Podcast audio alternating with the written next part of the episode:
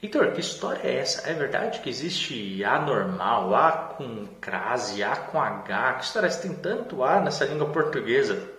Pois é, mas um não tem nada a ver com o outro. Você acredita? Tem um monte de A, mas você tem que entender cada um deles. E olha, posso te falar? Hoje você nunca mais vai errar esse tipo de coisa. Quer apostar? Então vem comigo que eu vou te mostrar como é que isso funciona. sou o professor Heitor Grilo, você está aqui em mais uma dica de língua portuguesa no canal do Conquiste Seus Sonhos. Bom, pessoal, nós temos o A normal, sem acento, que a gente está se referindo a um artigo, ou seja, um artigo feminino e também singular, tá bom? E, lógico, na língua portuguesa nós temos uma, algo chamado concordância. Então, se ele é feminino e singular, o substantivo, porque artigo e substantivo sempre andam juntos, o substantivo que vem depois também vai ser singular e feminino, ok? Isso sempre. Então, a mulher, a televisão, a caixa. Olha a concordância. Tudo sempre no feminino, no singular. Combinado? Beleza. E A, quando a gente tem um acento para o lado esquerdo, a gente está se referindo a uma crase.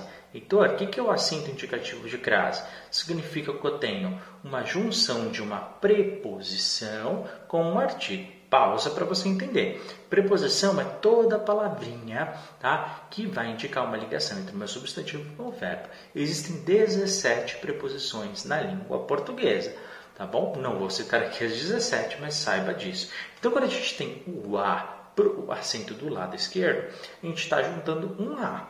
Um A Heitor com outro A. Só que para a gente evitar a repetição de A mais A, a gente coloca o A com acento indicativo de crase, só por isso. Heitor, o que, que é o segundo A? O segundo A é sempre um artigo, tá bom? Qual artigo, Heitor? O A feminino singular. Por isso que eu nunca vou usar uma acento indicativo de crase antes de palavra masculina. Agora você entendeu? Então, vamos juntar os dois As, o primeiro A da preposição e o segundo A do artigo. Vou à praia. Heitor, será que está indicando ali uma crase? É simples. Vê se antes vem um verbo e vê se depois vem um substantivo. Essa é a primeira coisa. Heitor, sim, vou é um verbo, praia é um substantivo feminino singular combinado. E agora fala uma coisa para mim. Praia, praia é um substantivo? É, e antes de substantivo eu tenho um artigo feminino singular. Portanto, legal, bateu, aí as duas regras deram certo. Então eu vou indicar a crase, vou à praia com acento indicativo de crase. Entendeu? E olha só, e o H com A e o acento normal, a gente tem A, A tá bom? Com H, que significa no sentido de existir. Simples assim. Então, há emprego aqui, ou seja, existe emprego aqui, tá bom? O A com H significa existir.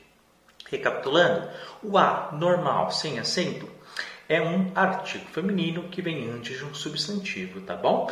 É, utilizado antes de um substantivo feminino singular. Enquanto o A com acento para a esquerda, a gente fala que é o acento indicativo de crase, que é a junção da preposição A com o artigo também A, enquanto o H, o A com H e acento normal, é a mesma coisa que a palavra existir, tá bom? O verbo no sentido de existir. Heitor, ainda um quarto a, não é? Aquele que é o A com um acento normal.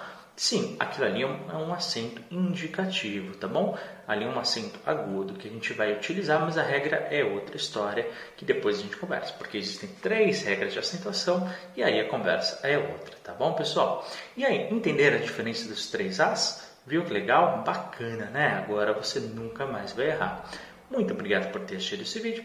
Não esquece, por gentileza, de se inscrever no canal, clicar no sininho, curtir, comentar, divulgar bastante para a galera, tá? E qualquer dúvida é só falar comigo que eu estou aqui para te ajudar. A gente se vê no nosso próximo vídeo. Forte abraço, até a próxima. Tchau!